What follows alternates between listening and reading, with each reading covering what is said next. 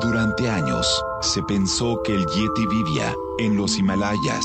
¡Bienvenidos al Himalaya! Hoy, después de una extensiva investigación, sabemos que no es así. El Yeti está en México. Y este es su espacio. Yo, check this out.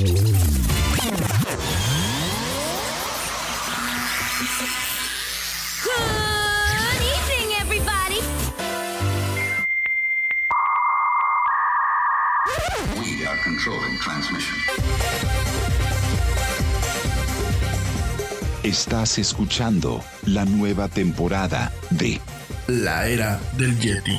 Tecnología, Actualidad, arte, música, entretenimiento, sexualidad política. y mucho más En este espacio, la era del Yeti.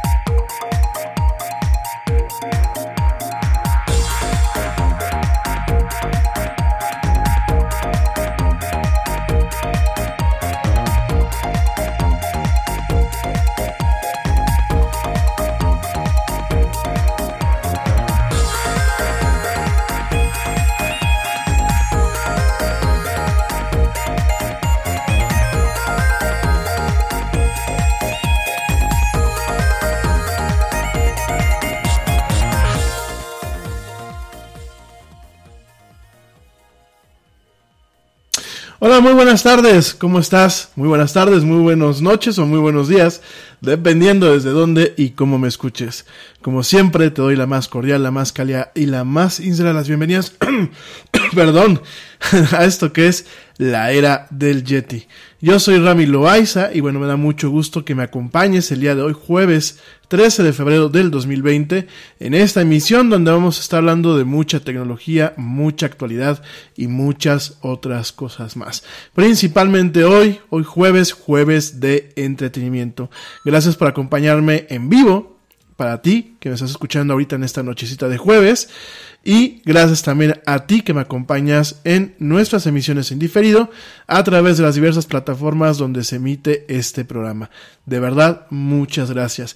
Y bueno, ya estamos por aquí, tardecito, en esta noche de jueves, tardecito, pero no fallamos. Estamos aquí transmitiendo en vivo desde la hermosa ciudad de Querétaro para todo el mundo en esta emisión donde, bueno, principalmente vamos a tocar apenas un poquito acerca del tema de los Óscares. La verdad no le voy a dar nada de vueltas al tema. Eh, no hay mucho que decir, no hay mucho que aportar, solamente quiero hacer un par de acotaciones en torno a lo que nos tocó eh, aguantar el día domingo. Bueno, muchos de ustedes lo hicieron en la emisión en vivo. Yo la verdad este, me chuté algunos pedacitos en YouTube y las repeticiones. Eh, no me quedó muy buen sabor de boca. Creo que los Óscares cada día pierden un poquito más de la atracción y de la seriedad que quizás se deba de tener un premio tan importante a nivel del cine internacional, porque por supuesto si bien eh, los premios los da la Academia eh, Norteamericana eh, de Cineastas, pues bien son realmente premios que son internacionales y como los tocó verlo con el tema de la ganadora a la mejor película, ¿no? En fin, vamos a tocar apenas unos, unos puntitos por ahí y vamos a estar platicando también de los estrenos de Netflix del mes de febrero. Hay estrenos bastante interesantes.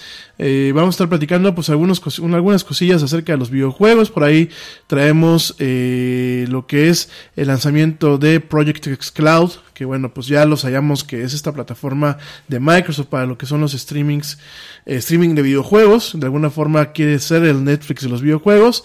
Ya lo había lanzado el año pasado para teléfonos con Android. Eh, ya se está lanzando para teléfonos con iPhone, aunque bueno, perdón, teléfonos con iOS, aunque tenemos algunas restricciones. También, bueno, pues vamos a platicar acerca de eh, Pokémon. Eh, cómo está creciendo esta franquicia actualmente y cómo está llegando. Algunas noticias en torno a Sony. Por ahí, bueno, Sony termina comprando lo que es a Insomniac Games. Eh, que fue la que hizo Spider-Man, lo vamos a platicar en unos minutos más.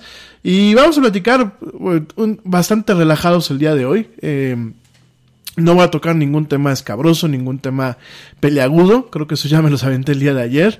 Por ahí te dije que te iba a platicar el día de hoy acerca de eh, la libreta de Mark Zuckerberg. Esta libreta que está soltando demasiada información acerca de cómo el creador de Facebook está viendo a su creación, valga la redundancia. No lo voy a hacer el día de hoy ya por cuestiones de tiempo porque ya estoy arrancando tardísimo. Pero lo vamos a platicar el próximo martes. Y todos los temas de tecnología. Por ahí traemos un tema que por favor algunos de ustedes me pidieron que concretara el tema de la censura en internet aquí en México. Lo voy a tocar otra vez el martes con un poquito más de precisión, con algunas cifras y números duros.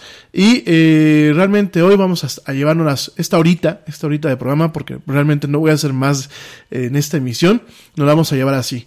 Algunos de ustedes me preguntaban que si no iba a ser el programa especial de todos los años del amor en tiempos del Yeti. Fíjense que no.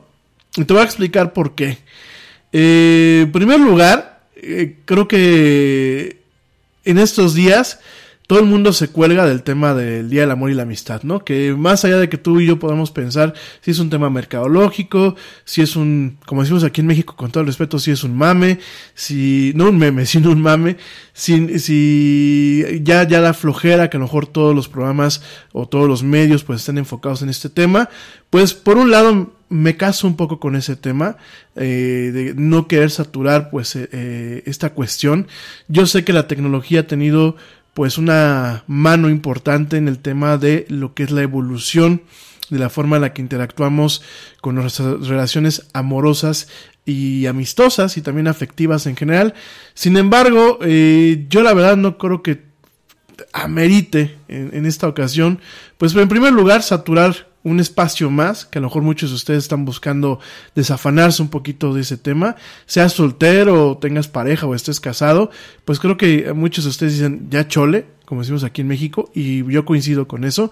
Entonces, este año no voy a tocar el tema, en primer lugar por esa parte, y en segundo, la verdad de verdades, eh, no hay nada eh, que yo te pueda aportar eh, que no te haya aportado los años pasados. De hecho, te recomiendo que si quieres escuchar un poquito acerca del amor en tiempos del Yeti, busca en la plataforma, ya sea en, Spotify o busca directamente en Spreaker, el programa de hace un año, que me parece que cayó por ahí del 12 o 13 de febrero. Y hay lo que, lo que en ese momento te platiqué aplica para este momento. O sea, realmente eh, no hay este no hay nada, nada, nada adicional. Eh, creo que las plataformas, eh, las plataformas siguen siendo las mismas. No ha habido un cambio. Eh, hay estudios y creo que lo hemos platicado en la era del Yeti de forma común. De hecho, lo platicamos en su momento hace, hace un tiempito. Este, hay estudios que, bueno, pues obviamente nos, nos hablan de cómo las relaciones que se hacen por Internet pues tienen mucha más duración o, de alguna forma son un poquito más sólidas que eh, las eh, relaciones que en ocasiones se hacen de forma común y corriente. No es un imperativo, no es de, que realmente eh, siempre pase o sea, o sea, una máxima, sin embargo, bueno, en su momento han habido estudios acerca de este tema, en donde pues el momento de conocerte a través de un medio que no es tan personal, que de hecho es bastante impersonal, pues fomenta quizás un poco el que la gente sea más sincera, ¿no? Consigo mismo y con la pareja o con la persona con la que están platicando. Entonces, eh, no tiene caso que yo continúe con ese tema. Eh, creo que lo que había que decir lo dije en su momento en las emisiones pasadas de, esta, de este programa. Eh, en su momento tampoco recomendé ninguna ninguna plataforma como tal.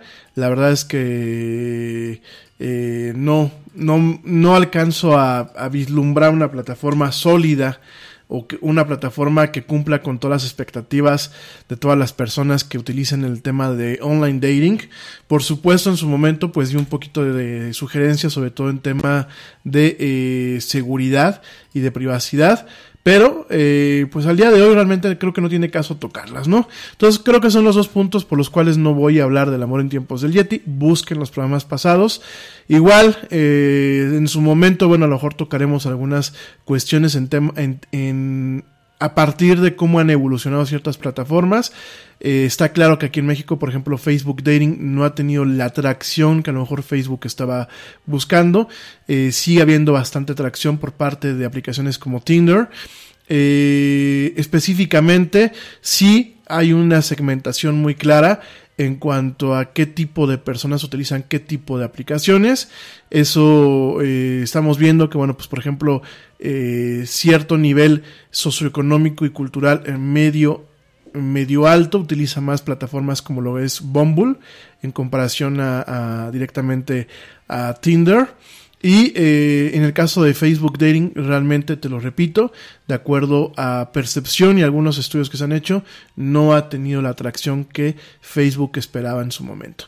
Entonces, lo que sí te puedo decir, y como un dato bastante curioso me parece, es la cuestión en donde en Hong Kong, eso sí te lo, te lo, te lo quiero comentar, en Hong Kong, eh, para tratar de saltarse lo que son los protocolos de censura directamente en lo que es esta provincia, esta península.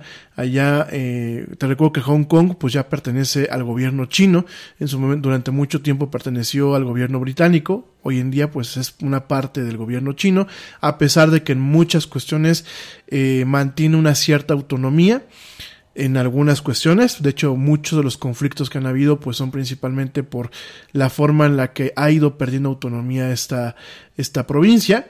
Y en el caso de Hong Kong, eh, por los mecanismos que los chinos tienen en torno a la censura, que ya te platicaré la próxima semana, eh, lo que han estado utilizando ciertos manifestantes y ciertos grupos juveniles son aplicaciones como Tinder y Pokémon Go para poder eh, de alguna forma concretar ciertas acciones de protesta, para poder concretar ciertas cuestiones de seguridad y eh, de alguna forma para poder llevar a cabo de una forma relativamente organizadas pues todos estos actos de protesta que ya llevamos pues un rato la verdad ya llevamos varios meses, eh, ya, ya se lleva prácticamente más de seis meses con los temas de las protestas en Hong Kong, ¿no? Al respecto, eh, todos aquellos protestantes jóvenes eh, realmente se están volcando a utilizar la plataforma Tinder para eh, organizar eh, pues actos y demostraciones en contra del gobierno chino, ¿no? Eh, otras herramientas que se están utilizando son Pokémon Go, Telegram, WhatsApp, que justamente el día de ayer se reportó que, que tenía 2 mil millones de usuarios a nivel mundial. FireChat, que bueno, FireChat para la gente que no conozca esta aplicación, es una aplicación que permite bajo ciertas condiciones mantener una comunicación segura aun cuando no haya eh, una conectividad celular al 100%, ¿no? Ya después lo platicamos. Y por último la aplicación Line, que te recuerdo que Line pues es una aplicación japonesa, ¿no? Entonces, eh, han habido varios casos en donde a través del uso de estas aplicaciones pues han logrado este, de alguna forma coordinarse. De hecho, el reclutar a jóvenes activistas que quieran pues realmente participar en las marchas y participar en estos actos de eh, protesta en contra del gobierno chino, se puede utilizar, pues, o lo que están haciendo allá es directamente Tinder, en donde hay ciertas, eh, ciertos perfiles con algunos llamados a la protesta y algunos tips de seguridad de cómo lidiar con la policía, ¿no? Al respecto, en algunas entrevistas que se han hecho, ellos comentan, los jóvenes, que están tratando de hacer el uso de todas las posibilidades técnicas disponibles y que, pues, eh, eh, están siendo forzados a ser más listos que el gobierno y que la policía, ya que de otra forma no tendrían oportunidad, ¿no? Fíjense nada más que interesante este manejo que se está haciendo.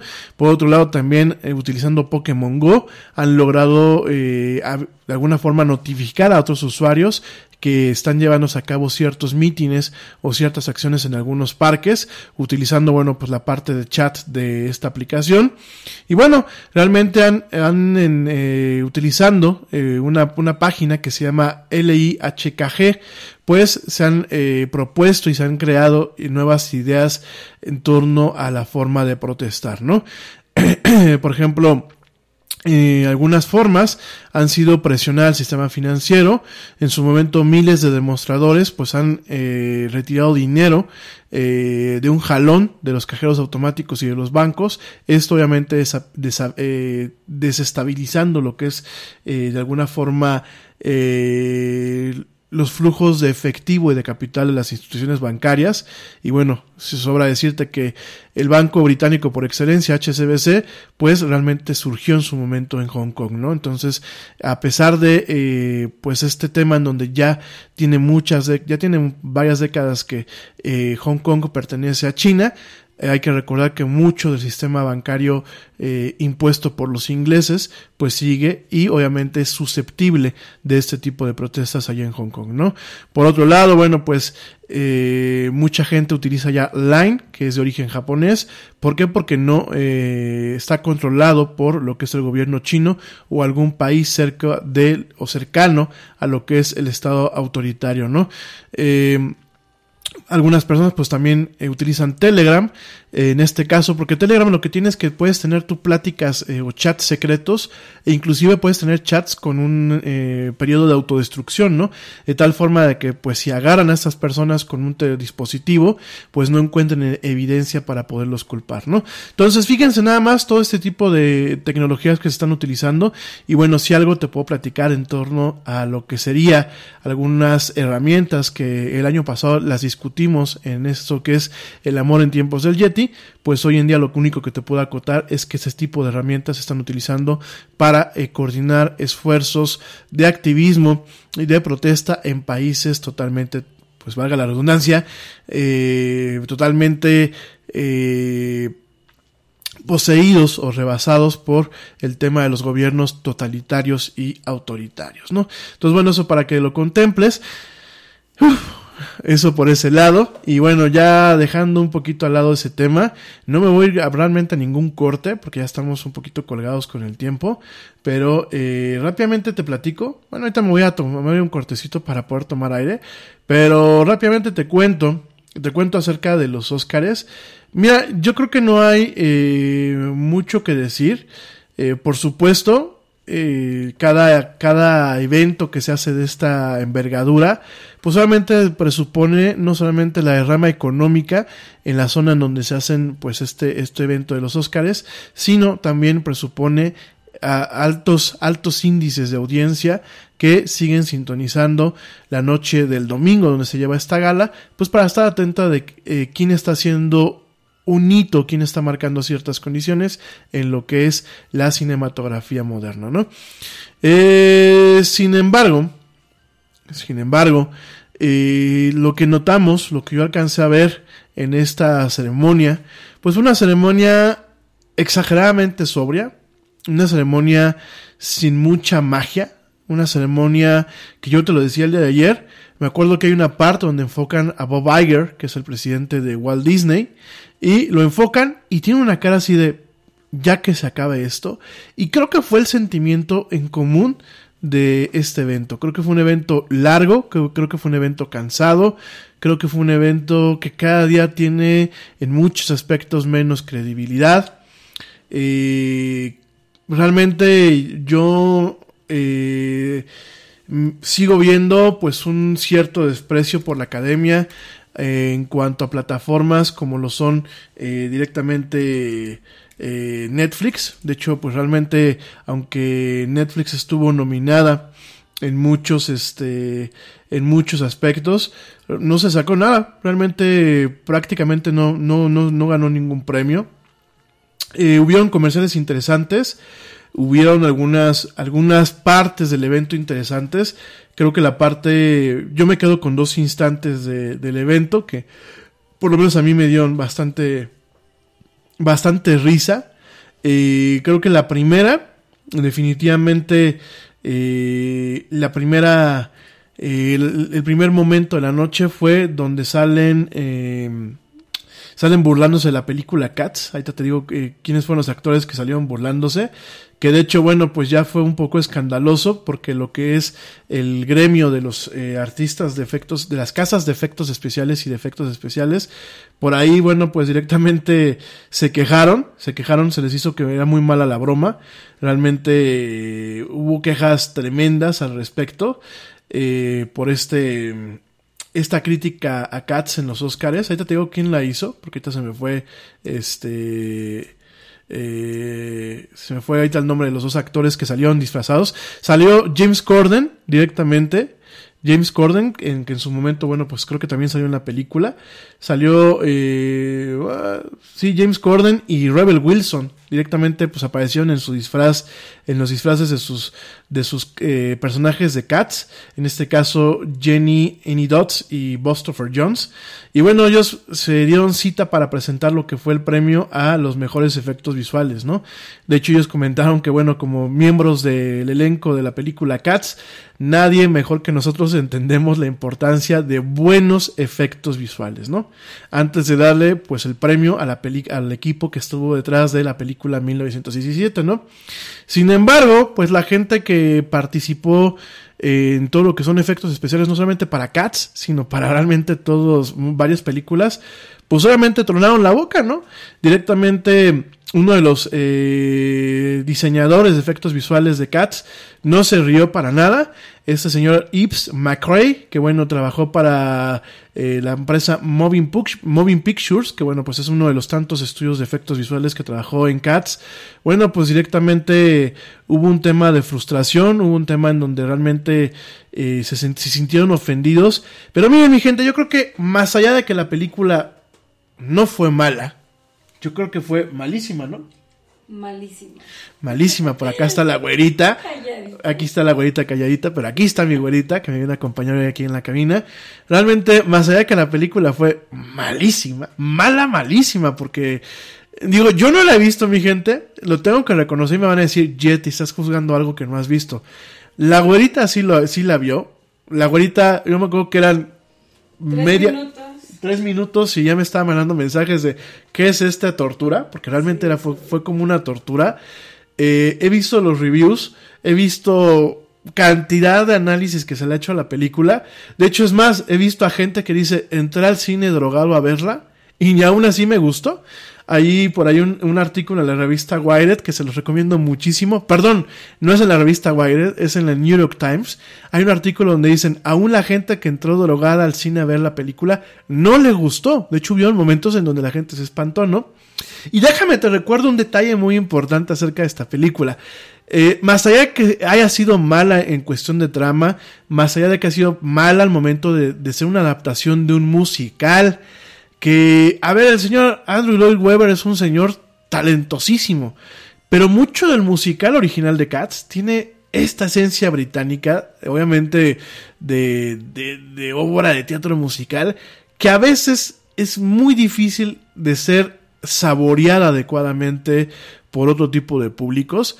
Eh, y sobre todo tiene esta parte en donde si ya de por sí el hacer un montaje de esta envergadura en el escenario requiere un esfuerzo no solamente técnico, sino un esfuerzo histriónico por muchos, eh, por parte de muchos de los actores, que no solamente tienen que cantar y no solamente tienen que actuar, sino tienen que moverse y bailar prácticamente, y eso lleva un esfuerzo en sí mismo. Y si no, pregúntenle a la señora Yuri, que salió en la última puesta en escena de Cats, que por ahí dicen que ya para el final del, del último acto ya la señora ya estaba sacando la lengua, y no era porque pues, realmente fuera en su papel. Entonces, este, realmente, más allá de todo esto, y la parte a la que yo voy es, yo creo que no tienen derecho a ofenderse las casas de estudio eh, de, efectos visuales que estuvieron detrás de, Cats por una sencilla razón. Por una sencilla razón, porque se tuvo que generar un parche, literal, como si fuera un videojuego. ¿Qué es un parche? Para la gente que me está escuchando por fuera, que este, ¿de qué está hablando? Tú, en el tema de software, llámese un programa como puede ser Photoshop o llámese un programa como el que, en el que utilizamos para transmitir este programa, valga la redundancia, o llámese un videojuego, un parche es un pedazo de código o, un complemento de código que lo que hace, valga su nombre, es parchar aquellos errores que se hayan ido en el código original. Entonces, eh, por ejemplo, eh, cuando los sistemas operativos se actualizan, y creo que Windows es uno de los sistemas que más dolores de cabeza da con ese tema, Windows, en el sentido de Microsoft, ellos lo manejan como actualizaciones. Pero en, la jerga común son parches. Se están parchando errores de lo que es el sistema operativo. Por supuesto, todo este tipo de cosas no pueden ser perfectas. ¿Por qué? Porque están hechas por seres humanos. Me queda muy claro, ¿no? Y a lo que voy es, esto es muy común en todo lo que es el tema de software, de todo lo que es la industria de software, eh, ya sea sistemas operativos, ya sea eh, videojuegos, por ejemplo, las versiones de iOS, esas que dicen eh, 13.1.3, la última revisión después del punto 1 son parches al final del día. Se están parcheando las cosas. Las cosas que en su momento pues eran huecos. Y es muy irónico porque en el tema del software, eh, y la gente que me escucha que tiene un poquito de conocimiento no me dejarán mentir, muchas veces el arreglo que le haces a tu programa termina abriendo otros huecos que más adelante tienes que parchar. De hecho, bueno, pues es una de las eh, ironías de la programación, ¿no? Lo que tú arreglas en una línea, en ocasiones termina descomponiendo 20 líneas más abajo, ¿no? Entonces, en este caso, es muy, fue muy curioso porque se lanzó un parche, se llevó una versión actualizada de la película con algunas escenas nuevas, eh, modificadas, prácticamente a los tres o cuatro días de que salió la película a, la, a las salas de cine, ¿no?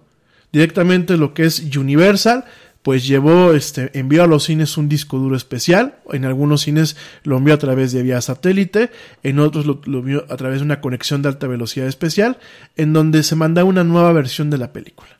Prácticamente eh, a los tres o cuatro días, ¿no? Por ahí dicen que la culpa la tuvo el director Tom Hopper, que eh, todavía le hizo cambios a la película antes de prácticamente tres días antes de ser lanzada al cine, ¿no? Sin embargo, eh, la gente que la fue a ver el día de la premier es, fue muy clara con lo que, con lo que vio, ¿no?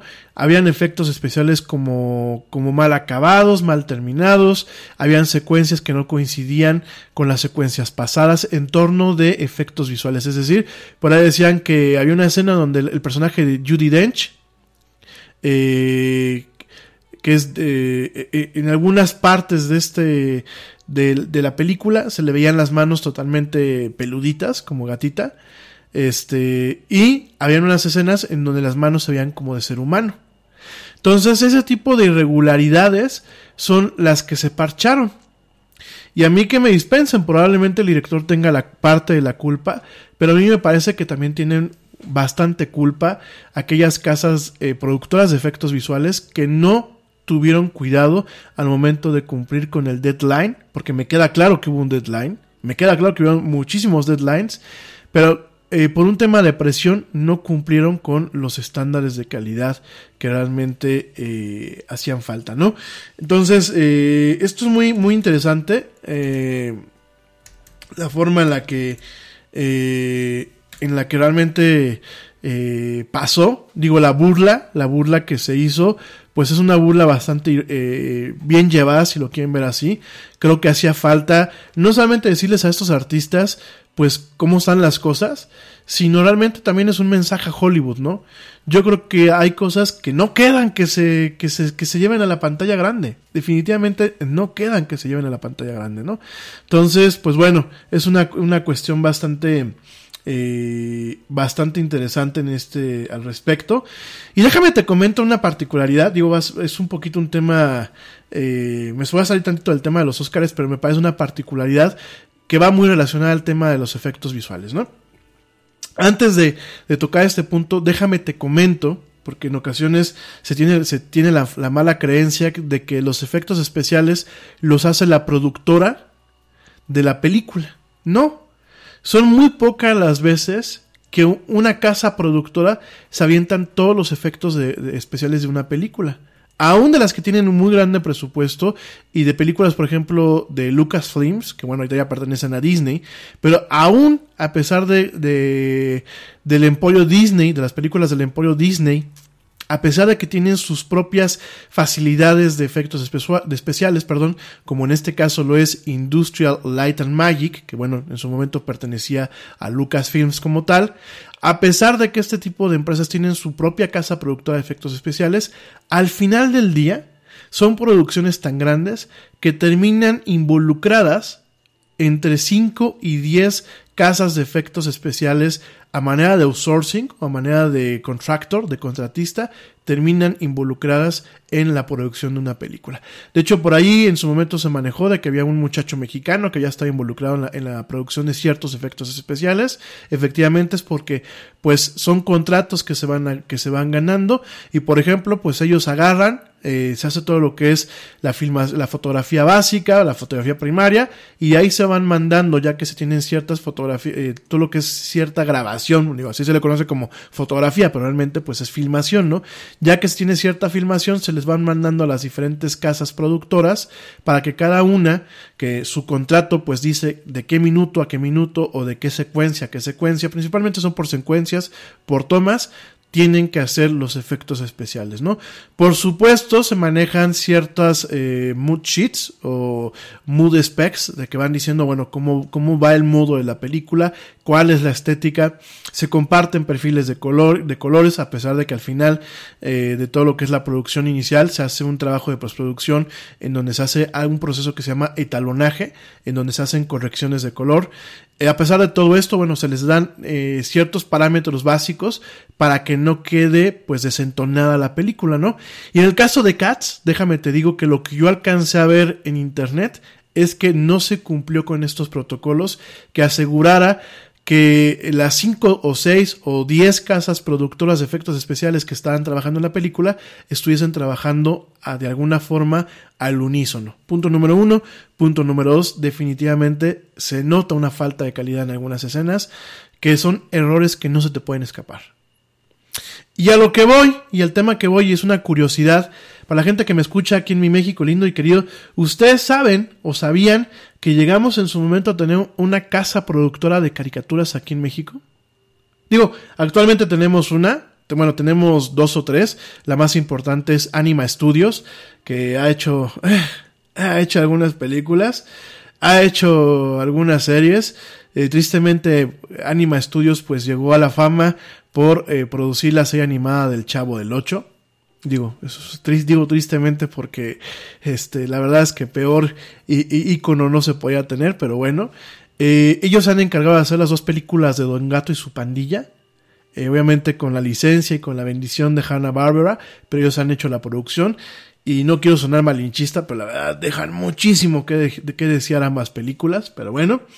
Pero más allá de eso, en su momento nosotros fuimos una casa productora de, de caricaturas.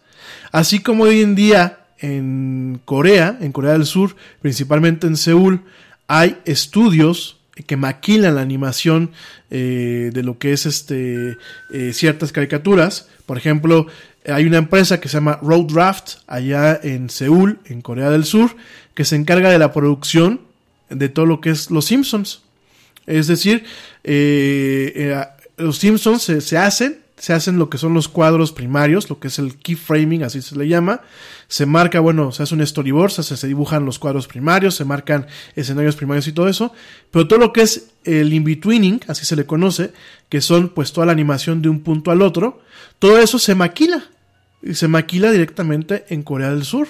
De hecho, hay una entrada muy emblemática de los Simpsons de las últimas temporadas, que creo que es la, una de las, la de las únicas entradas que vale la pena ver, en donde eh, el artista Banksy, este artista británico que es grafitero y, y medio crítico social, eh, Banksy dirigió la entrada, lo que le llaman el, coach gag de los Simpsons, dirige la- esa entrada y muestra a los niños trabajando en condiciones prácticamente infrahumanas, animando acetatos de lo que es el capítulo que se está pasando, ¿no? No funciona así, ya los Simpsons tienen mucho tiempo que no se, no se usa la técnica de acetatos, se utiliza algo que se le conoce como Digital Ink and Paint, pero ya ese es otro tema que ya me extenderé en, otro, en otra emisión del la del Yeti. Y, eh, pero bueno, eh, Draft allá en Corea se encarga de, producir, pues bueno, de maquilar una buena parte de la animación de caricaturas como Los Simpsons. Ojo, originalmente eh, las primeras temporadas de Los Simpsons se maquilaban directamente en Estados Unidos por una empresa que se llama Klasky Supo, que Klasky Supo, pues es la dueña de eh, Aventuras en Pañales, de Rugrats y de otras series de Nickelodeon, ¿no? Ya en su momento les platico porque si no me puedo aquí eh, de este, desvariar e irme por diferentes ramas de este tema, ¿no? La cosa es que en México en su momento tuvimos una empresa que se llama, un estudio de animación que se llamaba Gamma Productions SADCB, que originalmente se llamaba Balmar Animation. Eh, esto en su momento eh, se encargó de, animar o de maquilar la animación de algunas series eh, de caricaturas americanas. Fíjense nada más, en su momento esta empresa, eh, Gamma Productions o Balmar Animation, se encargó Fíjense, esta empresa existía en la década de los 50 y de los 60. Esta empresa se encargó en su momento de animar lo que era la caricatura de Rocky and Bullwinkle, estas del el venado y la, y la ardilla voladora. Eh, ellos se encargaron de animar estas y las del señor Peabody, que era el perro genio. Este, esas caricaturas en su momento se animaron aquí en México. De hecho, por ahí eh, Gamma Productions tiene también una temporadita en la que se encargó de eh, animar algunos capítulos de Los Picapiedra. Aunque usted no lo crea, así es. Efectivamente, en México tuvimos una casa de, animación, ¿no? Y ahorita va el tema, el tema que me vincula a platicarte lo de Cats y todo ese rollo, ¿no? En su momento eh, resultó atractivo el tener una- un estudio de animación aquí en México. ¿Por qué? Porque en el caso de Rocky and Bullwinkle era una animación que estaba patrocinada por General Mills. General Mills, para quien no lo sepa, es eh, una, un- una empresa que en su momento vendía cereales, que era la competencia eh, de Kellogg's. De hecho, todos los cereales de Fruity Pebbles y cereales así medios, medios exóticos como Lucky Charms y etc, etc, etc, antes de que los compraran Nestlé, los producía en su momento eh, General Mills, ¿no? Junto con galletas y junto con otro tipo de cosas, ¿no? Entonces, en su momento, bueno, pues eh, la agencia de publicidad de General Mills, que era Dancer Fitzgerald and Sample, directamente eh, hizo un outsourcing de la animación de esta caricatura de Rocky and Bullwinkle a esta casa productora aquí en México, ¿no? A Gamma Productions o Balmar Animation, ¿no? Sin embargo, tristemente, triste, triste, tristísimamente, en una entrevista de 1982 eh, hecha eh, por el, histori- el historiador de animación Jim Corkis a Bill Scott, que fue uno de los productores del programa, eh, salió, la verdad, salió, salió la verdad a la luz, en donde habían habido muchos problemas durante la producción de las series trabajando aquí en México, ¿no? Y de hecho comenta, comenta Bill Scott, el creador también de Rocky and Bullwinkle, comenta que eh, rápidamente se dieron cuenta de que no podían depender en los estudios de animación mexicana para producir cualquier cosa de calidad. Fíjense nada más el término que él utilizó. Ellos eh, sacaban el trabajo muy rápidamente, pero salían toda clase de errores, ¿no? Todo, todo tipo de, de- problemas. Habían eh, el bigote de Boris, que es el personaje ruso, que sale con Natasha, que la verdad en su momento a mí me parecen muy, muy cómicos. Y bueno, la película live action de Rocky and Bullwinkle, creo que lo único rescatable es el papel que sale haciendo Robert De Niro como Boris. Este. No, como el, el general que manda a Boris y a Natasha, que son dos espías rusos. Eh, creo que es la parte rescatable, pero el bigote de Boris, en ocasiones Boris salía con bigote y Boris salía sin bigote. Porque realmente no- nunca checaban. Habían eh, algunas escenas en donde los cuernos de Bullwinkle directamente cambiaban de color, ¿no? Habían eh, vestuarios que desaparecían y aparecían. Y había una serie de problemas que en su momento, pues tristemente marcaron la pobreza de eh, la maquila de la animación en México, ¿no? Es un estigma que nos sigue todavía eh, pesando en los círculos de animación, sí, por supuesto. Es un estigma que no nos hemos logrado quitar. Y no le quiero tirar mierda a Anima Studios. Sé que hay alguien de Anima que luego en ocasiones me escucha, pero creo que todavía tienen que trabajar muchísimo en la calidad, ¿no? Tiene mucho mérito llegar a donde han llegado, por supuesto, pero no es un tema para, para dormirse en sus laureles, sobre todo de que, pues tristemente en ese aspecto, los mexicanos nos hicimos una mala fama de informales, de poco cuidadosos y de realmente producir cuestiones que no tenían calidad, ¿no? Un contraste en comparación a industrias como la industria del doblaje, que siempre lo he comentado en este programa, que realmente pues se sigue siendo reconocida a nivel internacional, ¿no? Entonces, te comento esto como una curiosidad, porque Cats, con la parte de los efectos visuales, pues al final del día fue lo que tuvo, ¿no? Tuvo este tipo de problemas en donde no, no coincidían, realmente no hubo un cuidado y realmente me da la idea que Tom Hopper traía la, la presión por sacar su pinchurrienta película a las salas de cine y realmente no fue cuidadoso al verificar que todas las piezas realmente quedan ensambladas, ¿no? Además de que es una mutación, ¿eh? Porque con el musical pues solamente tiene los personajes y algunas cuestiones, pero se cambiaron muchísimos aspectos de la trama. Hubieron personajes como el personaje de Taylor Swift, que solamente aparece un segundito, ¿no? Prácticamente cantando una canción pedorra y no vuelve a aparecer, ¿no? Totalmente. Cuando realmente el personaje eh, de Taylor Swift, pues es un personaje que en su momento eh, duraba una parte importante en el musical, porque era un, un- era una villana, un, un, este, un antagonista, ¿no? Entonces, pues realmente creo que la burla, la burla de hecha por James Corden y Rebel Wilson, me parece que fue tristemente adecuada, aunque muchas casas de efectos visuales se ofendieran, me parece que fue adecuado, ¿no? Creo que son con, el, el primer momento con el que yo me quedo de la ceremonia de los Óscares y ya este eh, dejo un poquito el tema.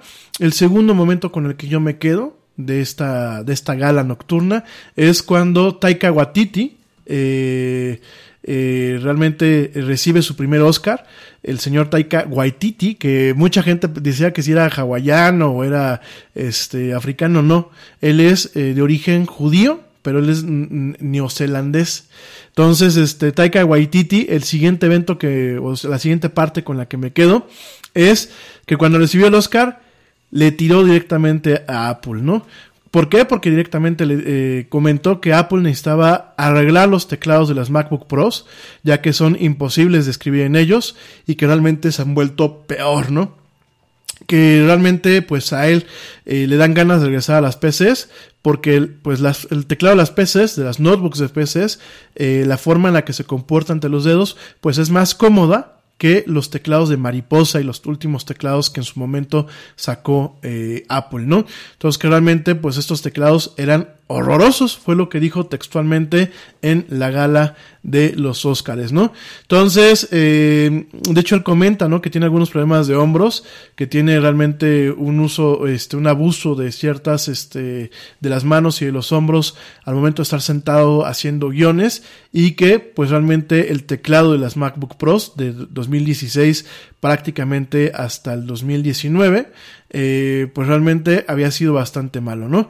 Realmente eh, no se sabe si Taika Waititi se estaba refiriendo a esa generación de las MacBook Pros o a la generación nueva, porque te recuerdo que pues eh, los modelos más recientes eh, tienen el teclado, el mismo tipo de teclado que utilizan los teclados de Apple, lo que le llaman las teclas del Magic Keyboard, pues prácticamente lo que hizo fue Apple eh, miniaturizar el diseño de sus teclados completos y ponerlos en las nuevas máquinas de 16 pulgadas de la línea MacBook Pro, ¿no? Por supuesto, las demás MacBooks siguen teniendo el teclado horroroso. De hecho, hay muchos teclados que fallaban rápidamente, tan así que Apple tiene un programa de reemplazo gratuito en el caso de que se rompan estas teclas de mariposa. Pero definitivamente hay un problema. Eh, es una de las cuestiones por las que yo no he actualizado mi, eh, eh, mi modelo, mi modelo del 2015, que bueno, realmente el día que, el, último año que se produjo el modelo que yo tengo fue en el 2017, así que lo contemplo como si fuera del 2017 y más de que el año pasado recibió cambio de interiores, entonces pues para mí es como si fuera una máquina relativamente nueva, pero es uno de los motivos por los que no he cambiado la máquina, ¿por qué? Por el teclado. Eh, me, ha, tocado ver el teclado en acción en algunas tiendas. Eh, y bueno, hay algunas tiendas, por ejemplo, de Apple, en donde el teclado de las MacBook Pros ya no está funcionando, ¿no? De que ya se ha roto o de que se ha fastidiado el mecanismo, ¿no? Entonces coincidimos con Taika Waititi. Eh, en este caso, bueno, pues recibió su primer Oscar por el mejor, la mejor adaptación a guion, en el caso de Jojo Rabbit. Entonces, realmente, pues fue algo que comentó eh, después de que le dieron su premio. Y yo coincido con él, ¿no? Creo que hay un llamamiento de atención a Apple y creo que debe ser algo bastante doloroso para Tim Cook, que pues un director de la talla de este señor, pues le tire directamente a su línea de computadoras, ¿no? Por algo que tiene razón, ¿eh? Y parece ser un, problema del primer mundo, pero definitivamente hoy en día eh, este tipo de máquinas en donde en ciertas profesiones uno pasa mucho tiempo sentado enfrente de ellas, pues lo que uno busca es ergonomía, ¿no? Y sobre todo en, la, en las notebooks, que son un tema un poquito más peliagudo, se busca todavía aún más ergonomía, ¿no? Eh, cuando tú tienes una máquina de escritorio, pues lo de menos es que le puedes cambiar el teclado, ¿no? Pero en el caso de una notebook, pues no tienes esa, esa característica y hay muchas personas, muchos profesionales que viven y sobreviven a partir del uso de sus notebooks, ¿no? Entonces realmente yo me quedo con eso. Yo me quedo con, eh, con esos dos eventos de la noche. Premios. Bueno, pues eh, realmente, ¿qué fue lo que, cuáles fueron las mayores o los premios más importantes? Eh, déjame te, te, comento pues un, una efeméride. Netflix eh, tuvo 24 nominaciones, que fueron pues eh, el mayor número de nominaciones eh, de cualquier estudio. Realmente se pensaba que iba a dominar lo que es la industria del entretenimiento, sin embargo pues realmente no tuvo más que dos premios. El primer lugar para Netflix fue para el mejor documental por American Factory, que bueno pues es una producción de Netflix y del presidente, expresidente Barack Obama y su esposa, Michelle Obama, y eh, la mejor actriz de soporte eh, o de, de, eh, apoyo para Laura Dern, directamente en la película de Crónica de un matrimonio. sí, creo que realmente el personaje más emblemático de esa película definitivamente no fue ni Kylo Ren ni ni la ni ni ¿cómo se llama? ni Black White ni Black Widow ni la ni la araña ni la araña negra Creo que definitivamente fue Laura Dern en su papel de, un, de una abogada, una abogada bastante poco ética. Creo que ella fue la que, si ustedes se fijan, pues es la que empeora muchas, mucho el proceso de separación entre los dos personajes, el personaje de Scarlett Johansson y el personaje de Adam Driver. Y definitivamente, eh, pues el premio se lo llevaba a ella pero realmente sigo pensando, como lo platicamos la guarita y yo el otro día, es una película que a mí me dejó mucho que desear, ¿no? La película de Crónica de un matrimonio, ¿no? Eh, sus dos grandes películas que estaban nominadas para mejor película, eh, The Irishman, el irlandés, y The Two Popes, los dos papas, realmente se fueron sin ninguna presilla a casa, ¿no? Fíjense que el irlandés me, me tocó ver los memes en donde decían es que no les tocó ningún Oscar porque los críticos todavía no acababan de verla, ¿no? Eh, yo la verdad no la he visto. Eso de. Es, es el, cine de Scorsese a veces. Yo reconozco que es un gran, gran, gran, gran director. Me quito el sombrero con el señor Scorsese. Pero a veces hace muy largas sus películas. Y Los dos papas no la hemos visto. Vamos a ver si tenemos chance este fin de semana de verla. Eh, por ahí me dicen, la opinión ha sido bastante buena. Quizás le tocaba, quizás no le tocaba, ¿no? Entonces, bueno, es curioso porque en su momento el director del estudio, porque acuérdense que Netflix es una compañía que tiene dos, varios brazos. Uno es- una parte es el estudio que produce. En este caso, el, el director de este estudio, que es Ted Sarandos, comentaba de que realmente eh, no era un complot en contra de, de Netflix por parte de Hollywood, sino que bueno, pues era un tema de, cuestión natural, ¿no? Eso fue una semana antes de que, bueno, pues realmente saliera sin ningún, sin ninguna presilla, sin ningún premio de este evento, ¿no? Entonces, eh, mucha gente, pues le, le dijo a este señor Ted Sarandos que si había sido, pues algo negativo el que no se llevaba ningún premio, prácticamente, y dijo, bueno, pues que no, que de todo dependía de, de cómo se viera, porque bueno, pues con 24 nominaciones, que habían sido pues el mayor número de nominaciones en comparación a cualquier estudio, pues que realmente de alguna forma habían sido honradas estas películas, ¿no? Eso por un lado. Luego, pues, ¿quién fue, eh, quiénes fueron los que realmente ganaron los premios que a mí me parecen interesantes? Eh, pues las nominaciones que estaban, vaya, a ver, eh, creo que eran muy factibles que a lo mejor mucha gente pidiera el premio para Joker, otras tantas personas lo pidieron para 1917 o para Mario's Story, por allá habían algunas gentes que lo pidieron para Little Woman. Yo quizás, quizás, quizás si hubiese estado en mí, a lo mejor se lo hubiese dado a Jojo Rabbit. Me parece que la película de Taika Waititi es interesante, a pesar de que no la he visto. Me, han gustado mucho los cortes. Eh, Joker, creo que es el mame. Francamente, dispénsame lo que digo. Creo que es el tren del mame. Es como el año pasado con Roma, que todo el mundo se subió al tren del mame de vamos a que gane Roma. Creo que lo mismo fue con Joker. Y si bien reconozco que eh, Joaquín Phoenix tuvo una actuación de primer nivel, eh, que tiene un- realmente un trabajo histriónico y, y de método al momento de encarnizar al guasón, definitivamente, en mi muy humilde opinión, no creo que fue una película para Oscar. ¿Tú piensas que sí? Para los psicólogos, sí. A los psicólogos, sí. Por supuesto, este, los psicólogos le habrán dado un premio al, al- el, pre- el premio Chalao, el premio Chalao a la mejor película. Sí. El- o el premio Psicosis a la mejor película, sí. Tú sabes la, revisión para mí fue maravillosa. A mí me encantó. Sí, y por ahí me, me daba risa porque ponían que los comunicólogos se daban aquí su entre diciendo de que realmente este eh, hacían el análisis por la película en el plano psicológico y el meme estaba muy gracioso porque ponían a, a un psicólogo, una psicóloga abajo y decían eso me eso me insulta, ¿no? Eso me ofende. Eso es un insulto para mí. Bueno, mija, es que los, los comunicólogos llevamos un rato de psicología, ¿eh? Los que sí estudiamos, eh, los que sí estudiamos, no como algunos compañeros que me puedan estar escuchando que pasaron la carrera de noche, y se los digo con todo cariño, los que sí estudiamos, pues sí llevamos unas partes de psicología.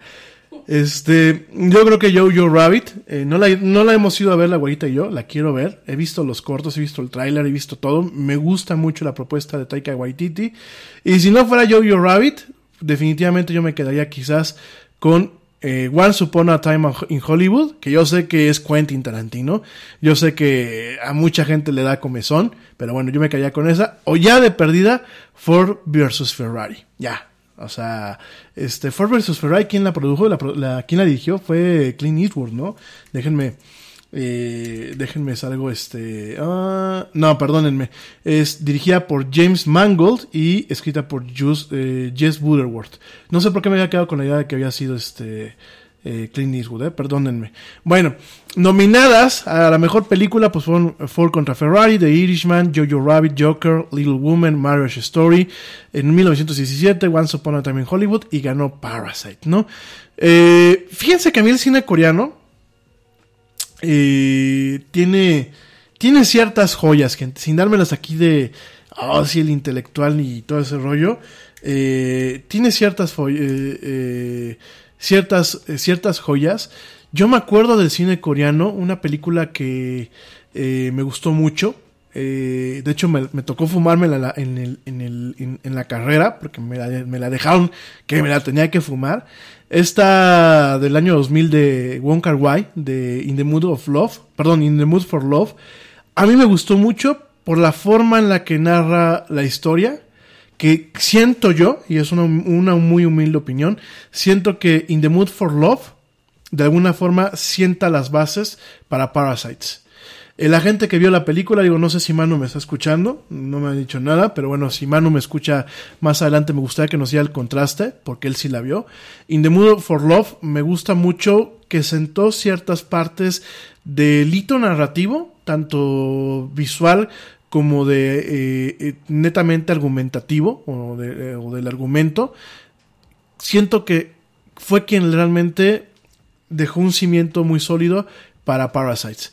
Eh, no sé, ustedes me dirán su opinión, la gente que sabe un poquito más de cine que yo, me gustaría escuchar su opinión, que me la compartan, pero yo así lo siento, ¿no? Eh, esa película del año 2000, de In the Mood for Love, me parece que deja parte de lo que es esta, esta mística eh, coreana de ver la vida y que hoy la vemos con Parasites, ¿no? De hecho, yo, yo me atrevo a pensar que, bueno, pues Wong Kar Wai eh, dejó abierta una puerta para que, bueno, pues directamente eh, el director de, de Parasites, eh, Yu- Bong Joon-ho, pues realmente lograra lo que logró, ¿no? Pienso yo. Bueno, esa fue la que ganó el premio a la mejor película. Eh, el mejor actor, definitivamente, pues en este caso fue Joaquín Phoenix con Joker. Eh, van a decirme, bueno, ¿qué tantas opciones había? Estaba Antonio Banderas en Pain and Glory. Yo creo que Antonio Banderas lo estamos ya viendo muy cansado y muy encasillado en ciertos personajes. Leonardo DiCaprio en Once Upon a Time in Hollywood. Definitivamente yo hubiese dado el Oscar a Leo. Creo que a Leo lo, siguen manteniendo sin darle, sin darle su Oscar. Creo que se lo merece. Es un, es un actor ya consagrado. Es un actor que nos hemos dado cuenta que no solamente era un rostro bonito como cuando salió en Romeo and Juliet. Realmente es un actor eh, muy histriónico con mucha, eh, eh, con mucha versatilidad. Adam Driver, alias Kylo Ren en Mario's Story. Yo no se lo hubiese dado, definitivamente. Eh, a pesar de que reconozco mi gente, reconozco que Adam Driver es un señor actor, ¿eh? Déjenme decirles que más allá de su papel de villano emo en, en Star Wars, con el tema de Kylo Ren, más allá de ese personaje, me parece que es un buen actor, ¿no?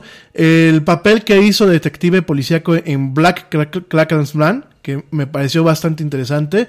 El trabajo que hizo también en esta película del señor eh, Terry Gilliam, esta de Don Quijote de la Mancha, ¿cómo se llama? Déjame te te digo.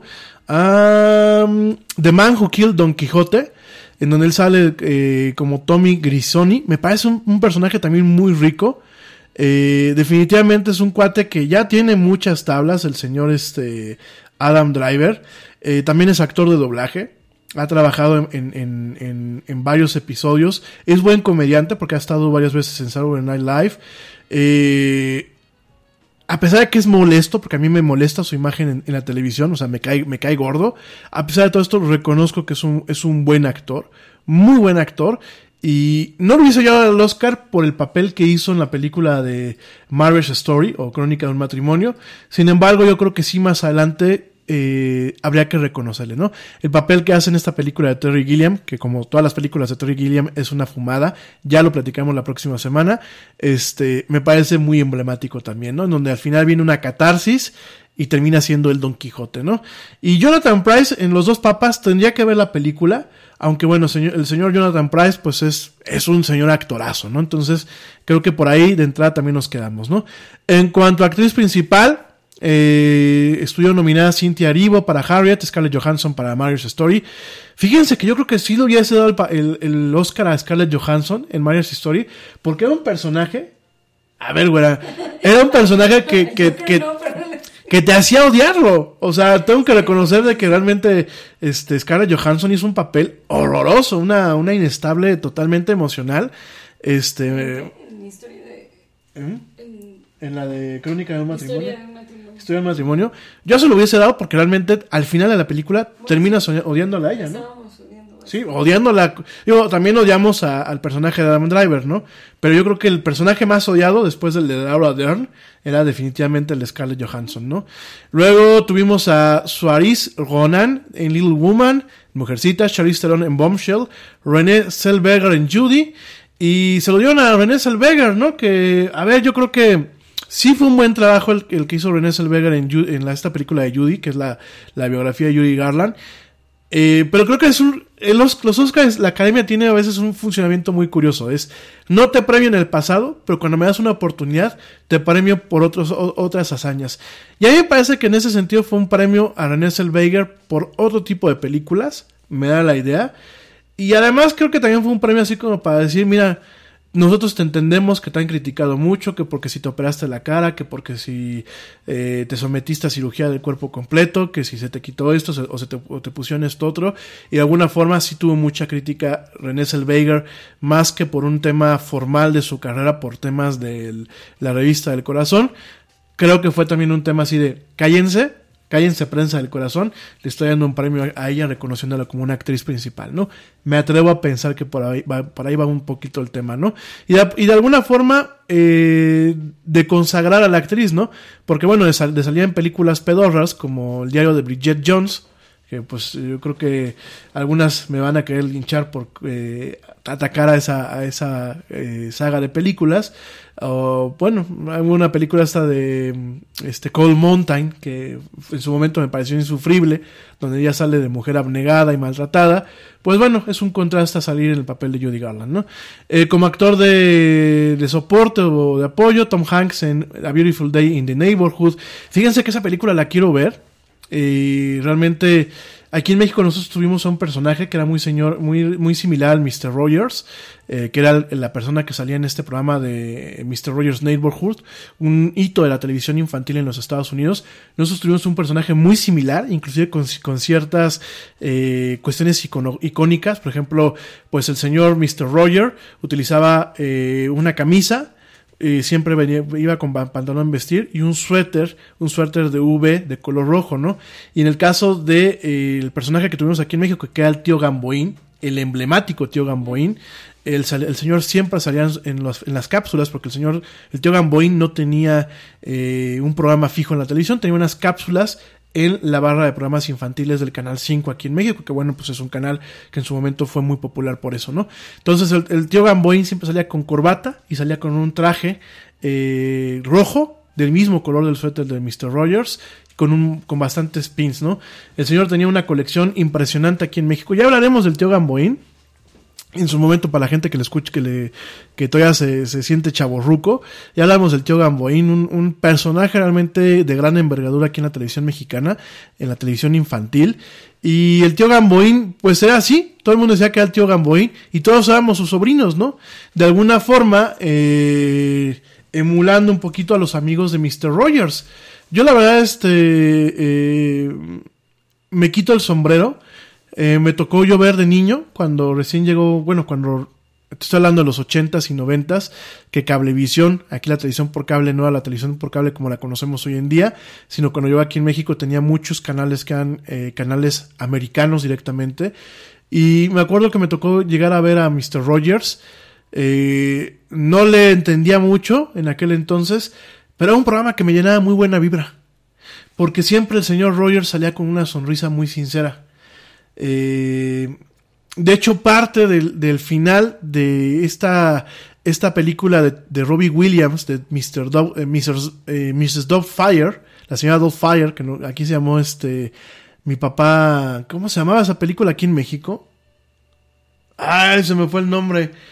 Eh, niña en apuros, no me acuerdo, mi mamá se- seguramente te acuerdas, la mamá del Yeti, o aquí la abuelita se acordará, pero bueno, esta película tan emblemática en donde Robin Williams se disfraza de Mrs. Doubtfire para poder estar con sus hijos después de un proceso de divorcio, y al final la vemos con los títeres y todo ese rollo dando consejos, pues es igual un poquito a lo que hacía el tío Gamboín aquí en México y un poquito a lo que hacía Mr. Rogers en su programa de televisión muy emblemático que bueno, recibió muchos honoris causas en su momento. Ya hablaremos de Mr. Rogers también la semana que viene. Me parece muy importante porque a pesar de que ha sido un hito de la televisión norteamericana, pues lo estamos viendo en esta película donde Tom Hanks, que bueno, Tom Hanks, pues es Tom Hanks, ¿no? Sale en esta película que se llama A Beautiful Day in the Neighborhood, ¿no? Esta película que habla sobre eh, Mr. Rogers, ¿no? Eh, también por ahí, pues Anthony Hopkins en Los dos papas, yo no sé por qué no le dieron el premio, es señor, señor Anthony Hopkins. Al Pacino en The Irishman, tampoco, y Joe Pesci en The Irishman, yo no sé por qué no se los dieron. Creo que este, ambos actores, aunque ya están muy, muy estancados a lo mejor en un tipo de papel, eh, Al Pacino y Joe Pesci, pues bueno, no dejan de ser Al Pacino y Joe Pesci, ¿no? No les tocó este premio al, mejor actor de soporte. Se lo llevó Brad Pitt en Once Upon a Time in Hollywood. Ah, ah, eh, bueno, ya en su momento platicaremos de Brad Pitt y realmente su, su calidad de personaje histriónico, ¿no? Eso por un lado. En mejor actriz de, de, de soporte o de reparto, Kathy Bates en Richard Jewell, Laura Dern en Marriage Story, yo creo que se, se lo merecía, Scarlett Johansson en Jojo Rabbit, Florence Pugh en Little Woman y Margot Robbie en Bombshell. Ay, Margot Robbie, yo no sé ustedes, miren, yo reconozco que es actriz de método y me parece que es muy polifacética y que es muy versátil. Pero a mí me parece que es insufrible eh, la mujer, ¿eh? Dispénsenme, ¿no? Y ahora que salió en esta de Harley Quinn y Birds of Prey, bueno, no sé. Eh, mejor director, estuvieron nominados Martin Scorsese en The Irishman, Todd Phillips en Joker, Sam Mendes en 1917, Quentin Tarantino en Once Upon a Time in Hollywood y Bong Joon-ho en Parasite. Y la verdad me sonó así de no le queremos dar a Quentin Tarantino el Oscar porque es como ir en contra de los principios de, la academia para no crear conflictos y como ya Martin Scorsese le dimos su premio en su momento, vámonos con el, con el extranjero, ¿no? Así siento yo que le tocó a, a Bong Joon-ho. Igual tengo que ir a ver Parasite y ya la platicamos, pero definitivamente yo creo que me quedo un poquito con eso, ¿no? Entonces, pues bueno. Eh, mejor caricatura, Toy Story 4, eh, fue la que ganó. Eh, pues sí, por algo estaba Bob Iger sentadito en el público y aplaudiendo. Eh, Missing Link, Klaus, I Lost My Body son las, eh, todas las nominadas. Fíjense que hoy I Lost My Body de Netflix, si tienen chance, veanla. Yo creo que es, es una joya en el tema de la animación, ¿no? Y How to Train Your Dragon de Hidden World. Digo, no habían muchas opciones. Estas estuvieron nominadas, ganó Toy Story 4, ¿no? Creo que ya se veía venir.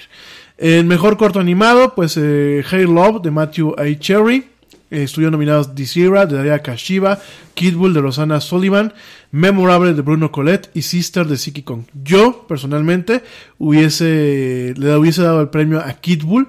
A mí Kid Bull cuando vi el corto eh, me sacó una lágrima, pero bueno, ese soy yo. Eh, yo se lo hubiese dado a Kid Bull, pero ni hablar.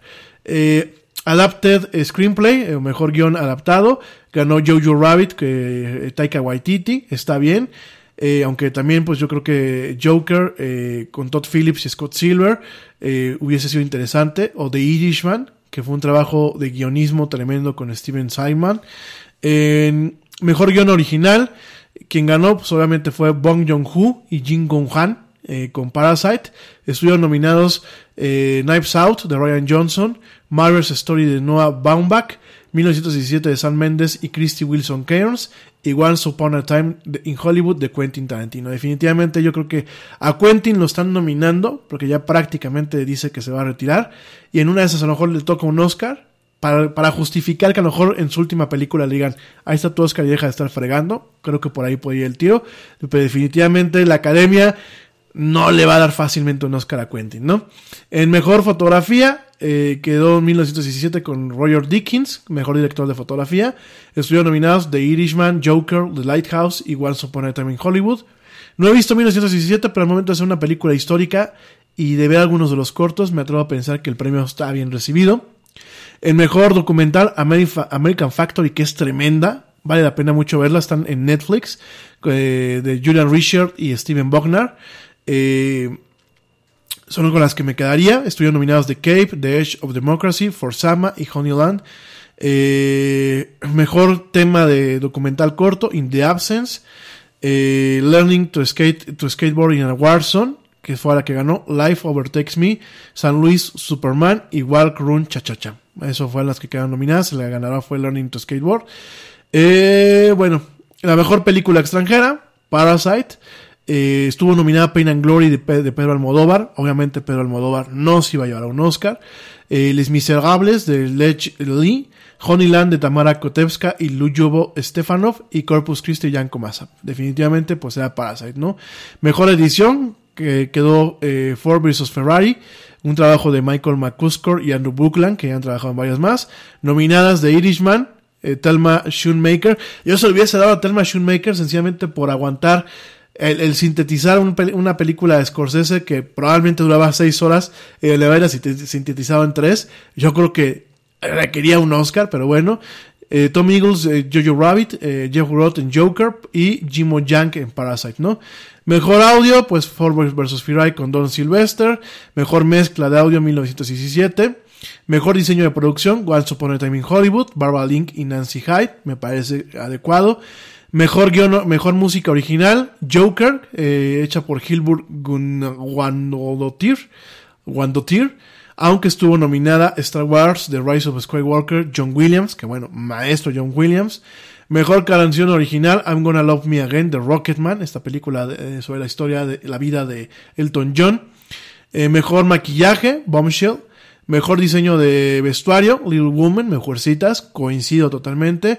Y mejores efectos visuales, estuvo nominada Avengers Endgame, estuvo nominada The Lion King, estuvo nominada Star Wars The Rise of Skywalker, estuvo eh, nominada The Irishman, sin embargo quien se llevó el premio fue 1917. Entonces, eh, pues así estuvieron las cosas. Realmente con el tema de los Óscares eh, no hay mucho que decir. Insisto, digo, ya me eché como 20 minutos hablando del tema, pero no hay mucho que decir. Igual ya platicaremos de eh, algunas de las películas que ganaron posteriormente, ya que las vayamos a ver. Y bueno, ya eh, tendremos pues un análisis un poquito más, más eh, concreto sobre las cosas. Eh, como no de tiempo, me quedan cuatro minutos de programa, me voy rapidísimamente, muy rápido con los estrenos que valen la pena de febrero en el tema de Netflix. Están estrenando Lock and Key. Eh, esta se estrenó esta semana, el 7 de febrero. Es una serie bastante interesante. Yo eh, vi el tráiler y empecé a ver un cachito del primer capítulo en que me quedé dormido. No crean que me quedé dormido porque estaba aburrido, sino porque tenía mucho sueño. Lock and Key está basada en una novela gráfica del mismo nombre. Es una, una novela gráfica bastante interesante, bastante, bastante interesante. Yo les recomiendo Lock and Key. Es como medio las crónicas de Narnia, pero con un tema un poco más adulto y menos ñoño, porque hay que reconocer que las crónicas de Narnia rayan en la. Eh, las chicas del cable, la temporada final, la primera parte de la temporada final se estrena el día de mañana. Para la gente que les ha gustado esta emblemática serie española, Las chicas del cable. Eh, Genterfield, esa mierda me supera, el 26 de febrero. Altered Carbon, la segunda temporada de Altered Carbon, se estrena el 27 de febrero. Muy interesante. A mí me gustó la primera. De hecho, pienso que hizo un buen papel eh, Marta Higareda en esta, en esta serie de ciencia ficción. Muy, muy interesante Altered Carbon. La recomiendo. Eh, la cuarta temporada de Van Helsing. Y, eh, bueno, pues Vikingos.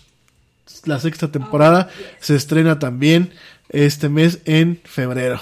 Películas, el primero de febrero se estrenó La La Land, una historia de amor. Ay, bueno, en otras noticias más padres se estrenó Mi vecino Totoro, el primero de febrero. De verdad, dense la oportunidad a la gente que diga, no me gusta el anime, no me gustan los japoneses, no me gusta, dense la oportunidad de ver algunas películas de estudio Ghibli. Se van a llevar una sorpresa muy agradable.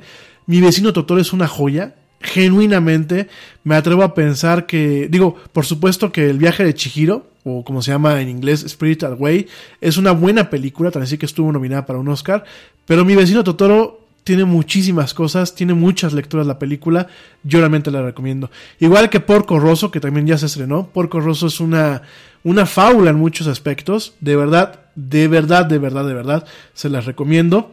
Eh, de Estudio Ghibli, también tenemos... Eh, el Castillo en el Cielo, que también es muy buena. Eh, Cuentos de Terramar, que Cuentos de Terramar es una... Es como medio tipo Game of Thrones, pero versión animada, es una película, y está hecha por el hijo de Miyao este, de, de Miyazaki, de, de, este Hayao Miyazaki, está hecha por este, eh, por su hijo y por Estudio Ghibli, es su debut como director, de verdad se la recomiendo mucho, me tocó ver un cacho, no me la chuté completa porque tuve que pararla, me tocó ver un cacho y de verdad muy muy buena película, ¿no? Eh, Soldado Anónimo se estrena el día de mañana.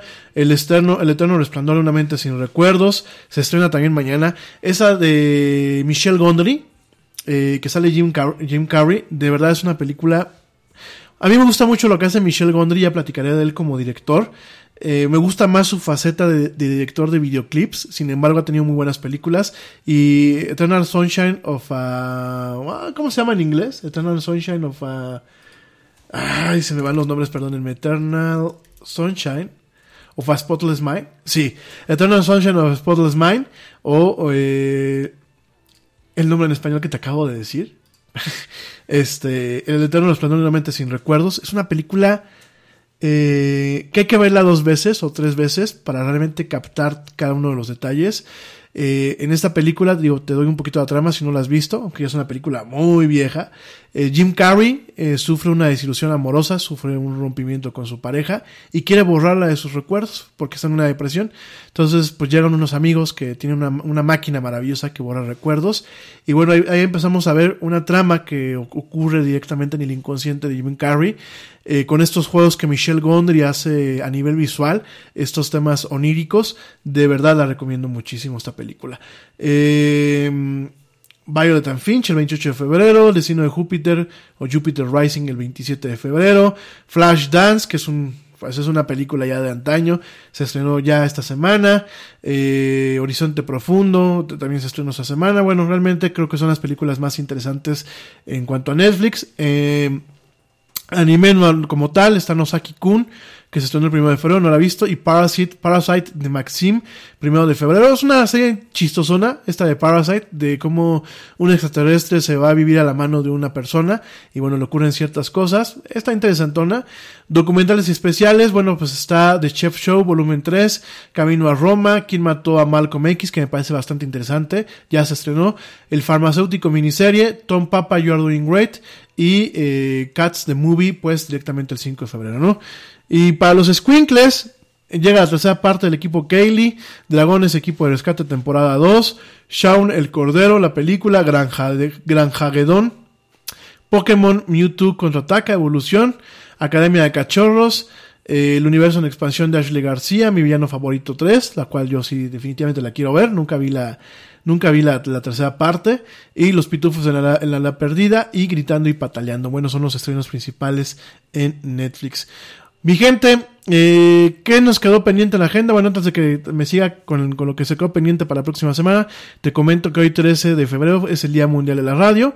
En ese sentido, bueno, la Asamblea General de las Naciones Unidas hizo una hizo suya la resolución aprobada por la Conferencia General de la Organización de las Naciones Unidas para la Educación, la Ciencia y la Cultura, la UNESCO, en su 36 reunión, que proclamó el 13 de febrero como Día Mundial de la Radio día en que se estableció la Radio de las Naciones Unidas en 1946. Así que, bueno, pues hoy es el día de este maravilloso medio por donde me estoy comunicando con ustedes. Y bueno, me quedó pendiente en la agenda eh, platicar unas cuestiones acerca del E3. Ya me la lo, platicamos la próxima semana.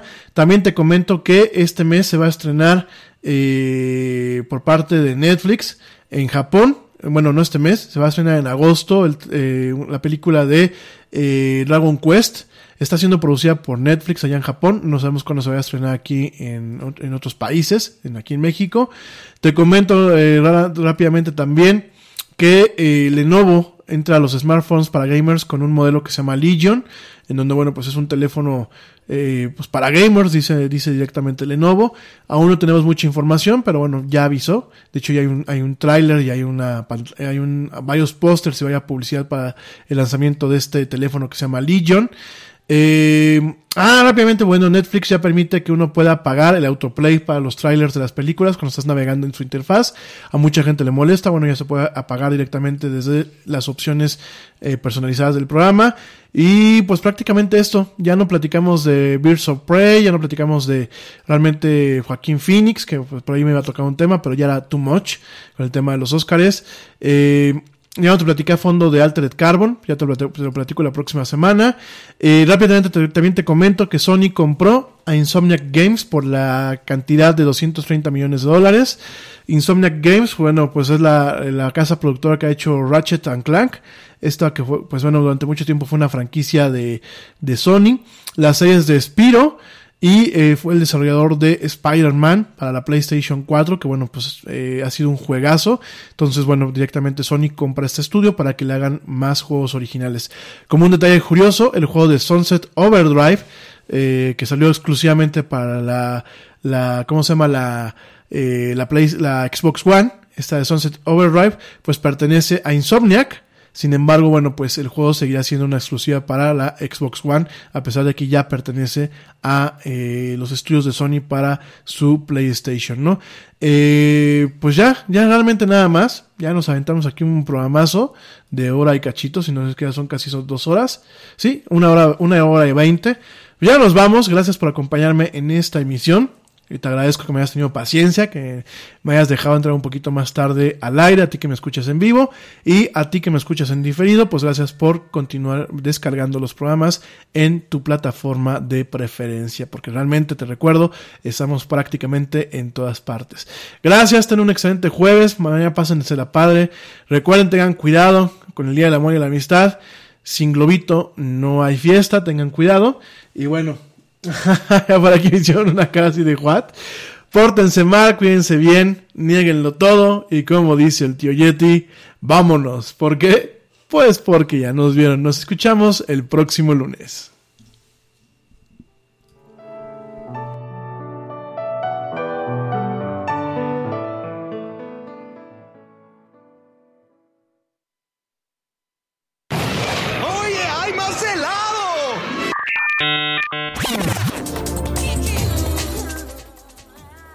Actualidad no te deje helado. Te esperamos en la siguiente emisión de La era del Yeti.